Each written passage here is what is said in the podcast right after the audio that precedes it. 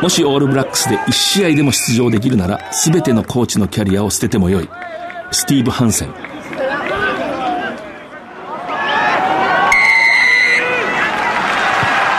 藤島大の楕円球に見る夢。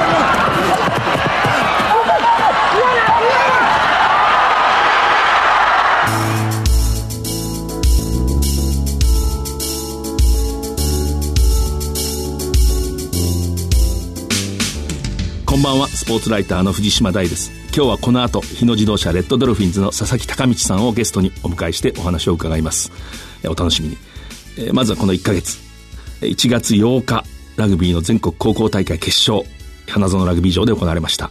東海大行政が大阪桐蔭を27対20で下して2大会ぶり5度目の優勝を遂げました。東海大行政大会に入ってから力を伸ばしていった印象ですね。で秋田工業戦、ドロー、引き分けで、まあ、トライ数で、まあ、勝ち進んだんですけどもね、あの試合が非常にこうきっかけになった気がします。東海大行政の湯浅大地監督。この人は若いですけれども、勝負師で人格者というか、兼ね備えた、え珍しい、両方持ってる人は少ないんですけれども、そういう指導者だと思います。大阪桐蔭も、もともと選手の質は高かったチームですけれども、非常にコーチングがこう、鋭くなって、堂々と勝ち上がりました。日本選手権を兼ねたトップリーグ決勝トーナメント最終日、まあファイナルですね。1月13日、東京秩父宮ラグビー場で行われました。サントリーがパナソニックを12対8で破りました。この試合、パナソニックのベリック・バーンズ、それからデイビッド・ポーコックという、まあ、世界の顔が共に途中で退きました、負傷で。やはりこうサントリー、努力を続けていくチームってのはそういうことをこう、いわば起こさせる力があるというか、ちょっとそれを感じましたね。で、サントリーがまあスペースをこう突こうとして攻める。パナソニックのディフェンスもなかなか崩れない。非常にこうレベルの高いバトルでした。え、トップリーグ年間表彰式、1月21日、東京都内でありました。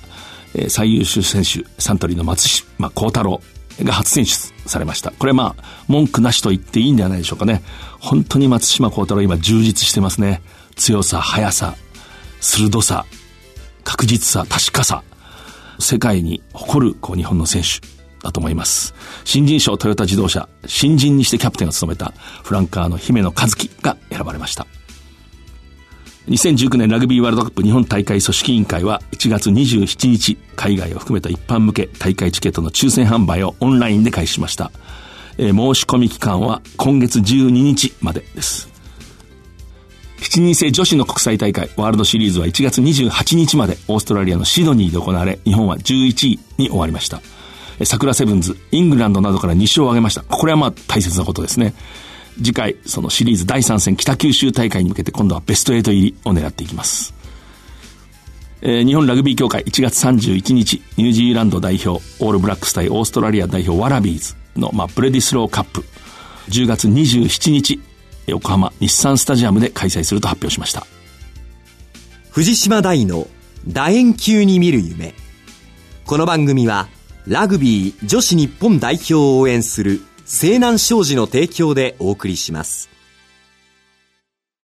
圧倒的な機動力と高い技術力そしてそれを生かすチーム力。西南商事のリサイクルで東北の未来を笑顔に Recycle more We can Say none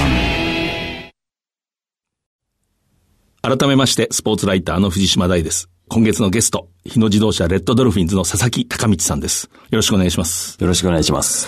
日野自動車トップリーグに昇格をしまして、まあ入れ替え戦、本当に最後壮絶なね、NTT ドコモが7分間本が鳴ってから5分間47フェーズ攻め続けたのをま守りきって勝ちました。20対17でした。佐々木さんはあの試合ゲームキャプテンでしたけども、あの最後の猛攻のちょっと前に退いてますね。はい、そうですね。ねもう、両足がつったので、もうあれ以上プレーできなかったです。やはりああいう試合だから、最初から。仲間には、もう今日はリミット外して、うん、頭から思いっきりやるって言ってたんで、うん、まああとは多分潰れるから、任したぞって言ってました。オールアウトの世界です。はい、えー、外から見てるとき、守りきれるとこ信じてました？頼むっていう感じですね。なるほど。ギリース・カカっていうね、はい15番のニュージーランドの7人制代表のまあ、すごい優秀な選手が、こう、最後の方、サッカーの万能のゴールキーパーみたいに、もうポジション関係なく、本当に危なそうなところにこう後ろにこう立ってる。ああいうの見たとき、やっぱこう、ああああいうふうにこう自分でパッとこう判断してこう、ラグビーをしていくっていうか、なるほどなと思ったんですけどね。うんそうですね。カカもそうですし、村田も、西村っていう選手もよく動いて、みんなをリードしてたとなるほど思います。ね。ええまあ祈ってたと。そういう感じ僕は祈ってました。まあね、チャレンジャーですから、本当に出し切って途中で本当に潰れるぐらいじゃないと、最初からスコアが空いてしまうっていう。そうですね。ええもうあの試合も実際危なかったですからね。一番最初のキックオフで攻め込まれて、ん。まあなんとかこっちの土壌に引きずり込んだっていう感じなんで。あそこで取られてたらって私も後で思いましたけども。そうですね。去年68対12で負けてるチームなので、まあ、みんなそれがこう、なるほどなるほど。蘇っちゃうんじゃないかと思いましたね。それでまあ、えー佐々木さん、ちょっとプロフィールを紹介しますけれども、1983年生まれ、今34歳ですかね。はい、34歳です。で日本代表キャップ13です。で、大阪の出身。慶光学園。え今上昇慶光学園ですけれども、それから早稲田大学、それからサントリーを経て、日野自動車へということです。みんなが聞きたいのは、なぜサントリーを辞めて、えー日野自動車へ移ったのかってことだと思うんですけど、これは、つまり、例えばサントリーに残ってそのうち指導者になるんじゃないかななんて私なんかもこう、想像してたんですけれども。そうですね。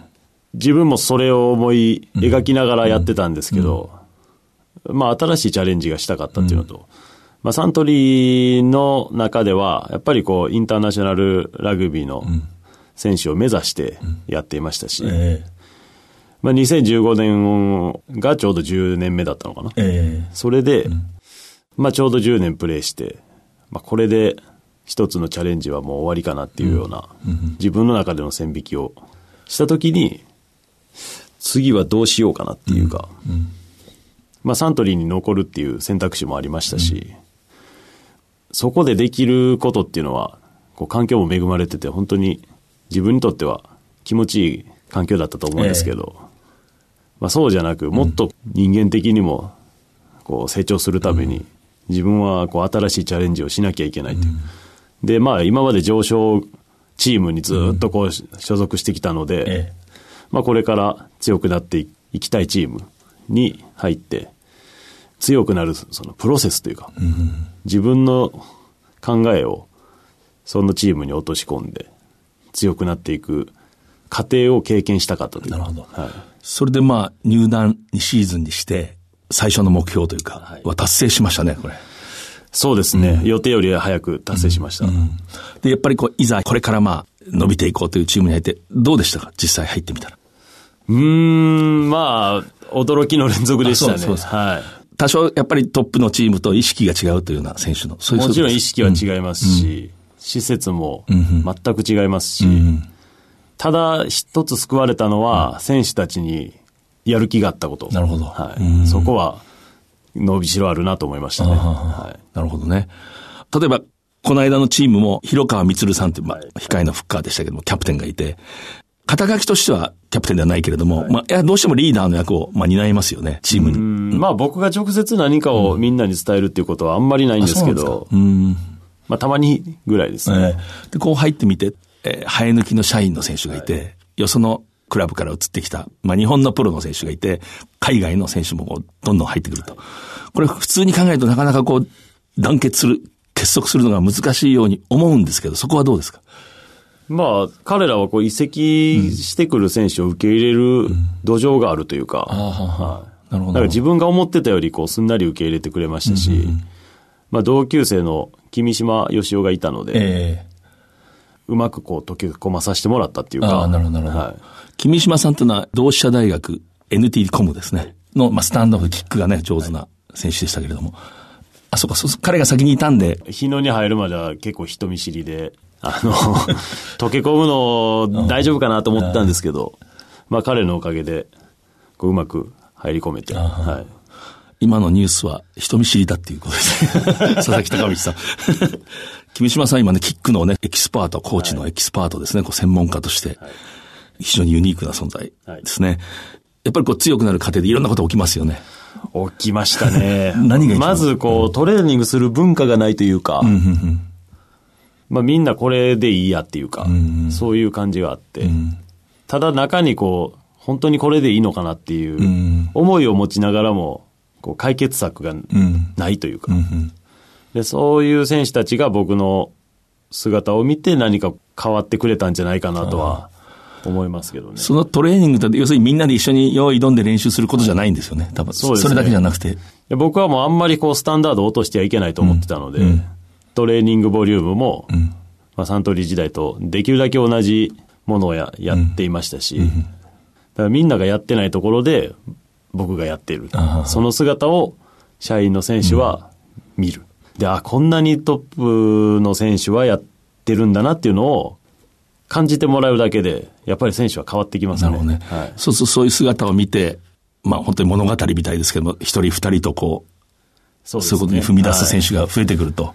ただまあ、僕がこうサントリーから来て、こう俺がサントリーから来た佐々木だみたいな感じで接すると、やっぱりこう、自分の味方にはならないので、まあそこはやっぱり一緒に強くなっていくっていう、そういうスタンスは変えなかったですね。なるほどはいやっっぱり佐々木さんっていうと、どうしても私なんかこうリーダーシップ、それからまあ、オーラがあるんですよね。これは、例えば記者がこう、若い佐々木選手をこう囲んだ時にも、なんとなくこう、ちょっとこう、形容されるような、こういうのってのはものすごい得難い才能なんですよね。私、資質、才能というか資質というか、多分自分で演出してできるもんではないし、演出したらすぐバレてしまうし、なぜそのも、そういうこう、オーラがあるリーダーシップを持ってるんですかっていう疑問に近いですよね。オーラがああるかわかんないですけど。ええ、何ですかね、やっぱ勝ちたいんですよね。うん。で、勝つためにやっぱりこう、発信していかないといけないですし、別に僕がリーダーじゃなくても、発信すると思うんですよ。うんで、その発信してる姿を見て、今までの監督さんは、リーダーに選んでくれたっていうか、はなるほど。うんこう、リーダーであると意識をしてるというより勝ちたいという気持ちがまず、い。そうですね。ええあの、もう僕の中ではただコミュニケーションを取ってるだけなので、そんなにこう、リーダーシップを取ろうとは思ってないです。大体私も長くスポーツを取材してますけど、一流の選手って大概恐るべき負けず嫌いの人は、これ、これ本当に多いですね。そうですねやっぱりもう子供の頃から負けず嫌い。負けず嫌いですね。えまあ、親の教育じゃないですか。あそうですか。はい。あの、実家はね、あの、お寺なんですよね。はい、そうです。はい。全く余談ですけど、私の知り合いでかつて仏教雑誌の編集長っていう人がいて、その人がものすごいラグビーファンで、自分の夢は佐々木隆道が引退して寺に帰った後インタビューに行くことだって言ってた。いや、いや寺に帰らんでも来てください。でもその人いい人で、あの、それこそ佐々木首相でトヨタ自動車に早稲田が勝った時にそれを見ていて、ああいう本物のラグビーファンって、ひいきチームがない人いるんですね、よくね。全くどちらのファンでもなかったのに終わった後涙が出て止まらなくなったって言って、僕その話すごい印象的で。それなんで早稲田に感動したんですか？そういうわけでもないんだって。で、トヨタがかわいそうだったんですか？いや、そういうわけでもないんだって言ってましたけどね。余談でした。で、まあ、要するに親がまあそういうしつけというか、負けるなっていう。まあ、そうですね。あと、育った環境もそうですし、やっぱ大阪っていう土地が、そうさせるのかもしれないですね。なるほど。気質の激しい人が激しいですね。激しいですよ。で、ラグビーは、まあ中学からですよね。はい新育の中学。はい。それはなぜですか？ふらふらしてた友達にこう、救ってもらったというか、誘ってもらったんだけなんですよ。え当時の顧問の先生が生徒指導の先生で、まあ、あまりにも怖い先生だったんですよね。で、それで、入れって言われて、怖くて断れなくて始めたんですよ。ーはあ。その友達に感謝ですね、でもね。そうですね今思うと。はいえーそれでまあ、慶光学園を選んで、4連覇をまあ遂げたようなチームですけれども、はいキトラ俊和監督、はい当時の、はいあの人はなぜ勝ってたんですか？今思うと。やっぱりこう、自分たちがどうやったら勝てるかっていうのをいつも考えてる人でしたね。うん。で、まあそれはやっぱり海外のラグビーから何かを盗もうとしていたし、こう傾向のスタイルっていうのもしっかり確立して、自分たちはこれで戦うんだっていう、まあ、生徒たちを信じさせるような、なるほどはい、そういう手腕がありました。あの時の傾向学園って、まあ、年度ごとに少しずつは変わりますけれども、よくノータッチを蹴ってね、こう潰して、ちょっと今のジャパンなんかに似てるような、そうですね、ええアンストラクチャーを作り出すっていう意味では。そこからこう切り返して攻めていく。そうですね。ええあのラグビー本当に完成させたっていう感じがしましたね。本当にあれ、すごい、非常にこう先駆的なスタイルだったと思いますね。改めてですけども、高校でも、そうとか、早稲田大学でも、サントリーでも全国制覇を、まあ、経験してると。本当に恵まれたキャリアだと思うんですけれども。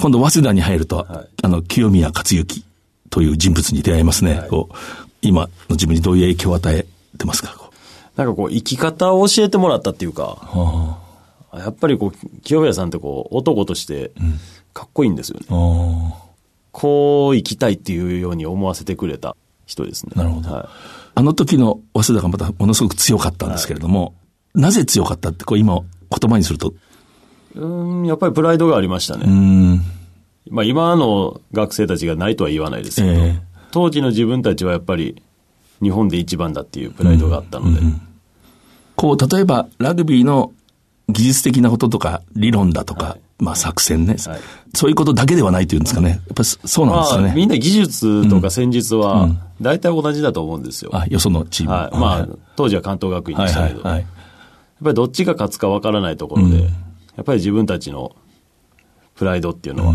日々のこう練習に影響を与えるというか、やっぱり関東学院には負けないっていう思いで毎日を過ごした。その日々が強くさせた理由だと思うので。なるほどねはい私、こう、大学ラグビーの紅葉ってよくここで喋ってるんですけど、そういうことなんですよね。こう、ただ一つのチームに勝つために、一年間こう、すべてをこう、捧げていくと、あれがなんか人間を育てる気がするんですよね。なんかこう、その緊張っていうか。まあ、これからの大学ラグビーはもう少し変化が必要だと思うんですけど、やっぱりインターナショナルレベルの選手になるための期間であってほしいと僕は思ってます。その次に、まあ、サントリーで、このエディ・ジョーンズさんともはい。会いますね。こそうですね。やっぱりこう、準備の大事さとか、100%ラグビーに対して取り組むっていう、そのこう、スタンダードを上げてくれた人というか、まあ本当に世界でも有数の監督なので、いい時はいいですけど、ついていけなくなった時に、やっぱりこう、なかなか厳しい人なので、大変でしたけど。う、あの、強烈な、まあ、割とすぐ怒るし、はい。非常にこう、選手を面と向かって罵倒するし、そういうところもありますよね、本当にこう。そうですね。ええ。まあ、アフターケアはしっかりしてくれるので、まあ、自分なんて本当にダメなんだって、思うぐらい怒られるんですけど、そこでこう、しおれてしまう選手と、はいはい。えーそこからさらに根が強くなる選手っていうのは、まあ、分かれるわけですよね。えでまあ、そのことをきっかけにやっぱり自分は、自分のことを考えるようになりましたね。簡単に言うと良きラグビー選手になるということだと思うんですけど、例えば高校生とか大学生、今、まあ悩んでる、あるいは張り切ってるこう若者がいますよね。まあメッセージのような形で伝えてほしいんですけど、例えば自分がないと、さっきのようなものすごく怒られた時に、へなっとなってしまうと。はい。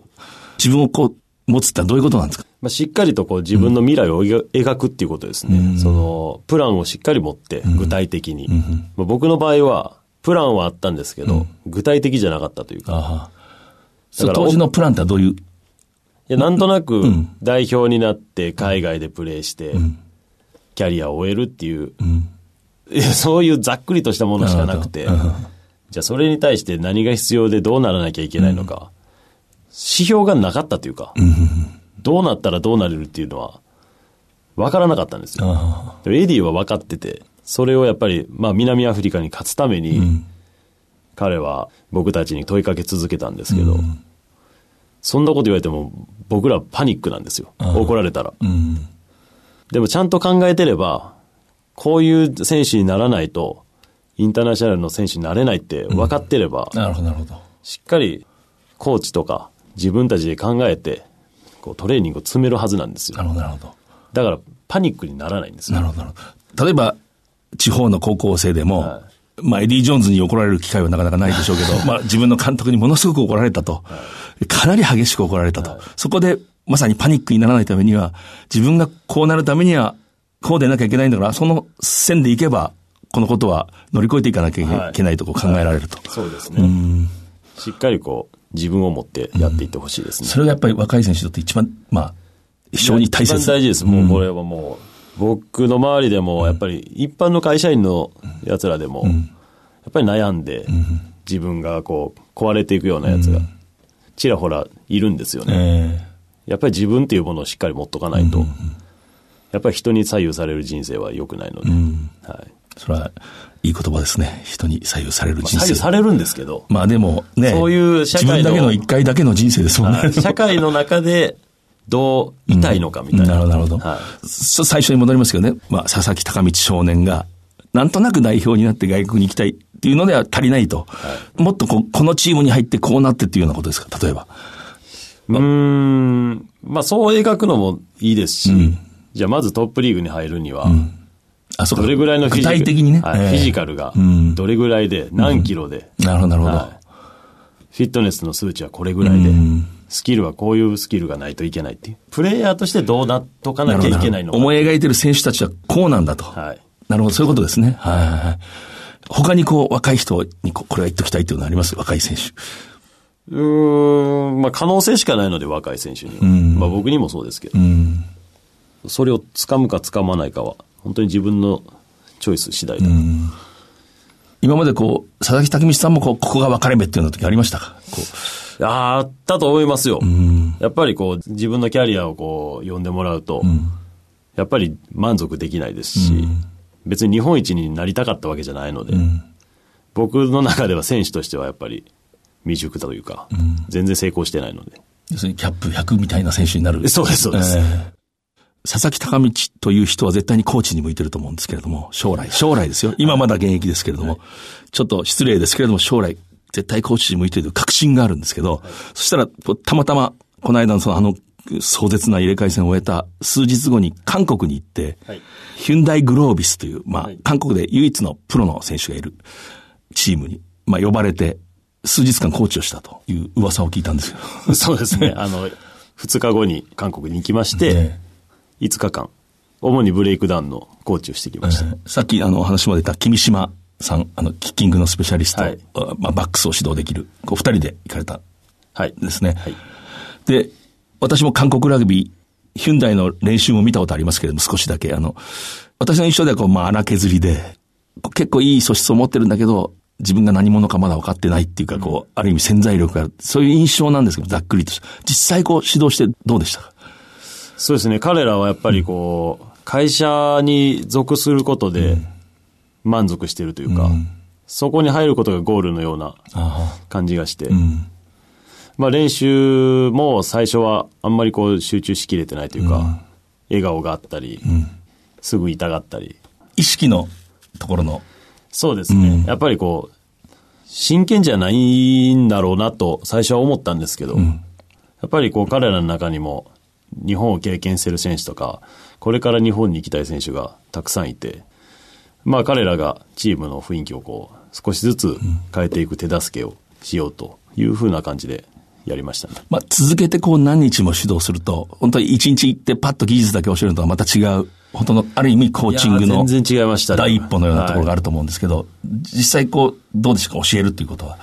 で最初の2日間は本当にこうダメな練習で、本当にこれはもう僕の責任なんですけど、こうなんでダメなのかとか、こうどうしたらじゃあ集中させられるのかっていうのも本当に毎日、君島と、あの、ミーティングしながら、ええ。はい。で、向こうの監督、コーチにもこう協力してもらいながら、こう徐々にこう良くなっていったというか、自分のコーチングスキルっていうのも、やっぱり上がっていったと思いますし、はい。彼らの未来を作ってやらないといけない魔法はないんですよ。うん。だからそれも向こうのコーチ陣は分かってらっしゃったんで、やりやすかったですね。なるほど、なるほど。大西哲之助さんよくアティテュードって言葉使ってたけど、こう、心構えっていうかね、まずそこからこう作っていくんだ。それが前提になりますよね、おそらくこう。そうですねえーラグビーどう取り組むかとか、向き合うか。だからもう笑う隙を与えないというか、あ 練習中に集中力が切れる瞬間を与えないっていう風な感じにやってきましたね。なんか、じわっとエディ・ジョーンズが、の色が出ていや、そうなんですよね。いや、言われましたよ、あの、吉尾からも。あ、君島、はい、やっぱりこう、エディさんに指導された感じがあるね。はい。なるほどね。はい、えそういう経験をされて、いつか現役を退いた時に、はい、おそらくコーチングの道に入ると私は確信してるんですけど、はい、自分としてはこう、どういう指導者になりたい？やっぱりこう、うん、選手ファーストで、選手の未来を作っていってやれるような、コーチになっていきたいですね。うん、選手の未来を作るってもういい言葉だなと思いますけれども、私が非常に好きな指導者で、女子のシンクロの井村正代さんについて書かれた本を読んでいたら、選手に10年後の人生はないって言葉があったんですよね。これはね、未来って言葉と矛盾しないんですね。つまり、今、勝たせてあげるからこそ、まあ未来があるんだっていう、はい、その、そのうち良くなるから、そのうちあの子たちは幸せになるから今はこれでいいんだっていう考えを取らない。うん、非常に私こう、勝負の厳しさが好きなんですけれども、ちょっとそれを今思い出して余談ですけれども、選手たちの未来を作っていくと。うん、そうですね。まあ、自分がこう、現役選手として、やっぱりこう、こうインターナショナルレベルの選手になるために、どうしなきゃいけないか迷ってる時に、うん、自分はコーチに助けを求められなかったっていうか、自分の世界だけでこう完結してしまったので、うん、やっぱりそうじゃないっていうのをちゃんと伝えれるコーチにはなっていきたいですね。なるほど、なるほど。はい、結局ラグビーのコーチング、集団の球技だけれども、結局コーチングって個人を援助すると。そうです。それに尽きるような私は気がするんですね。はい、こう結局個人教育なんですね、コーチングっていうのは。こう、ななんかそう思いますね。コーチだとそうだと思いますね。うん、まあやっぱりこう一人一人に向き合ってやらないといけないですし、まあどのカテゴリーのコーチをするかは、オファー次第ですけど、まあそれぞれこう、段階的にやらなきゃいけないことはあるので。清宮克行の色ってのは出ますか、どっかで？そうですね。あのー、やっぱり影響を少なからず受けてるので、うん、出るでしょうね。清宮監督って外から見てると、非常にこう、人がこう前に出てくるっていうか、うん、だから、この人がいるからこういうラグビーをするっていう、うん、そういう感じがするんですけど、そこはどうですか？まあ同じことをこうやろうとしても、清宮さんには勝てないので。ああ、そうそうか。まあ、勝つ、勝ち負けじゃないんですけど、えー、やっぱり清宮さんには清宮さんのスタイルがあるし、僕には僕のスタイルがあると思うので、いいところだけこう、盗んで、自分のスタイルにできたらなと思います。勝つんだってことと、人がこう、伸びていくってことは決してこうぶつからないっていうかね。ね今世の中の風潮がこう、勝利至上主義は人間を歪めるみたいなね。僕あれは間違いだといつも思うんですけど、スポーツは勝つからね面白いんで、まあ、そうですね。勝とうと本当に思うから面白い。勝たないと面白くないですよね。ねうんあ負けず嫌いの人に愚問でしたね。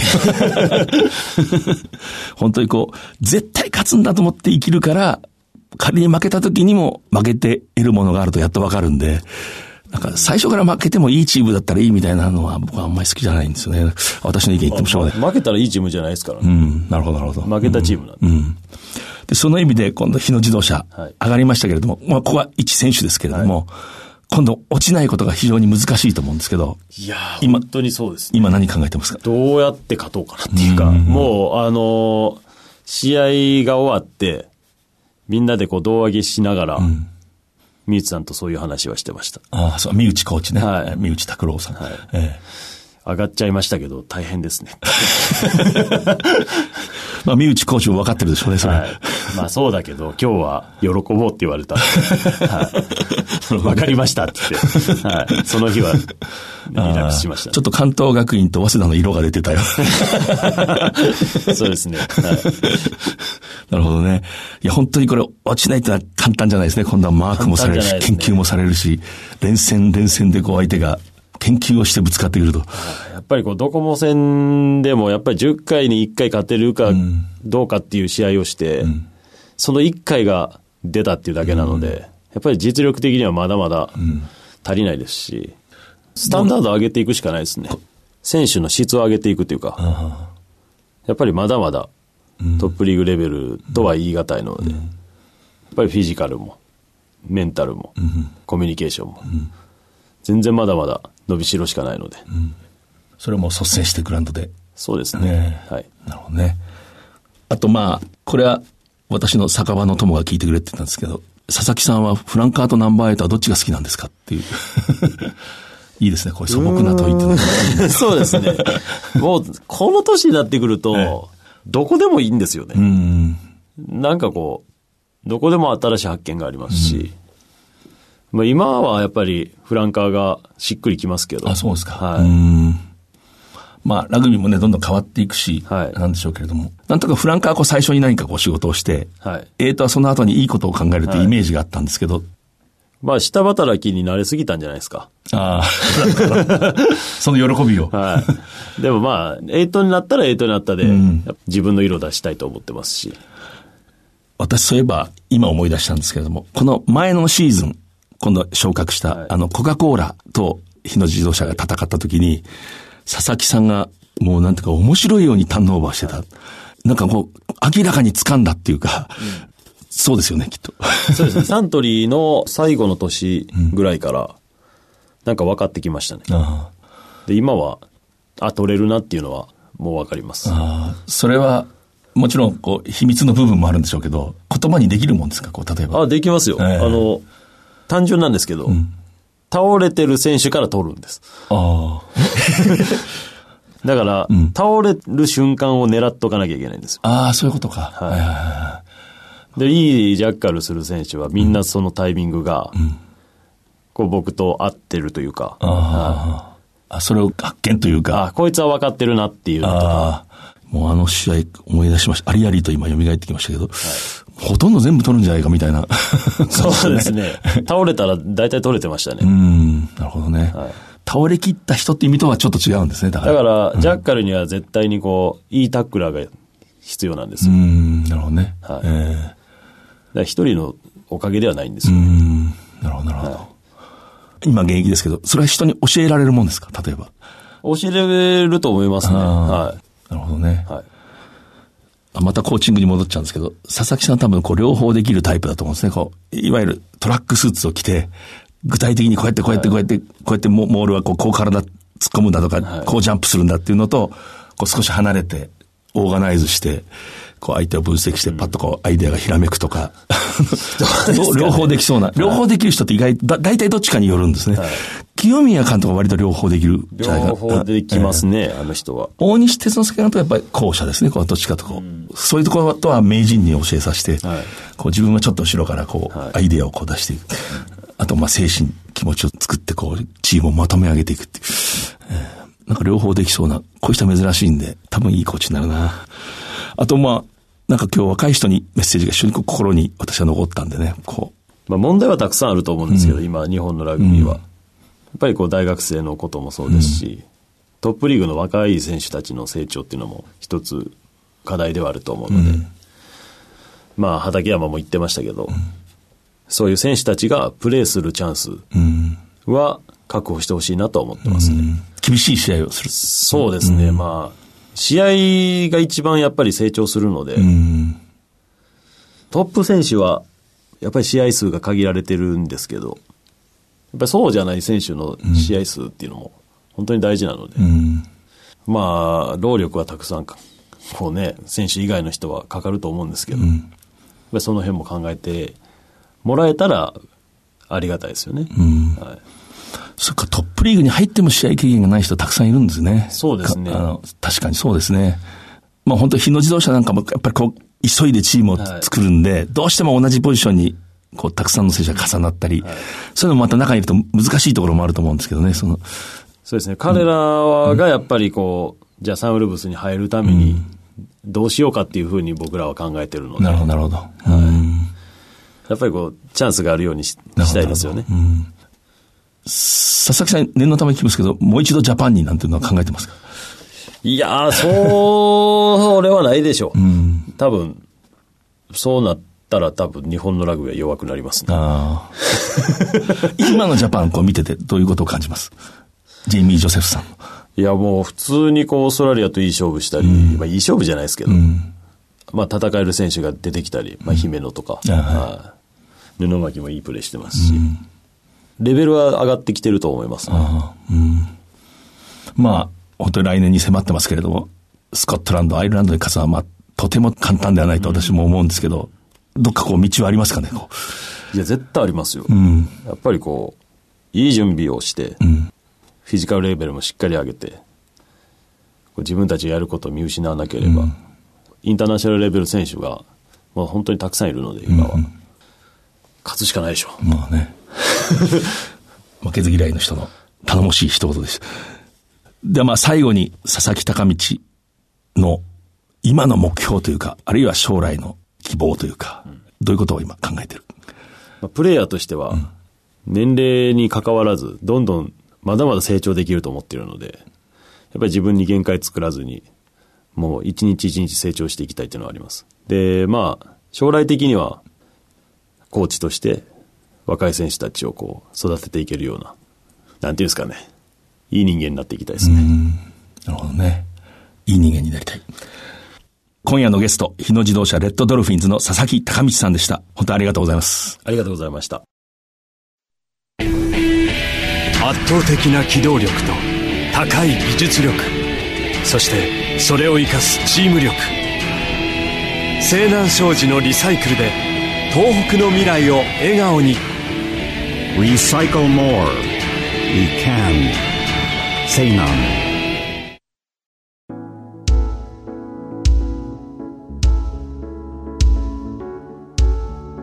もしオールブラックスで1試合でも出場できるなら、すべてのコーチのキャリアを捨ててもよい。これスティーブ・ハンセンさん、今のオールブラックスの監督、ヘッドコーチですね。この人は、まあ、地区代表、控えのセンターぐらいの選手だったんですけれども、オールブラックスの経験がありません。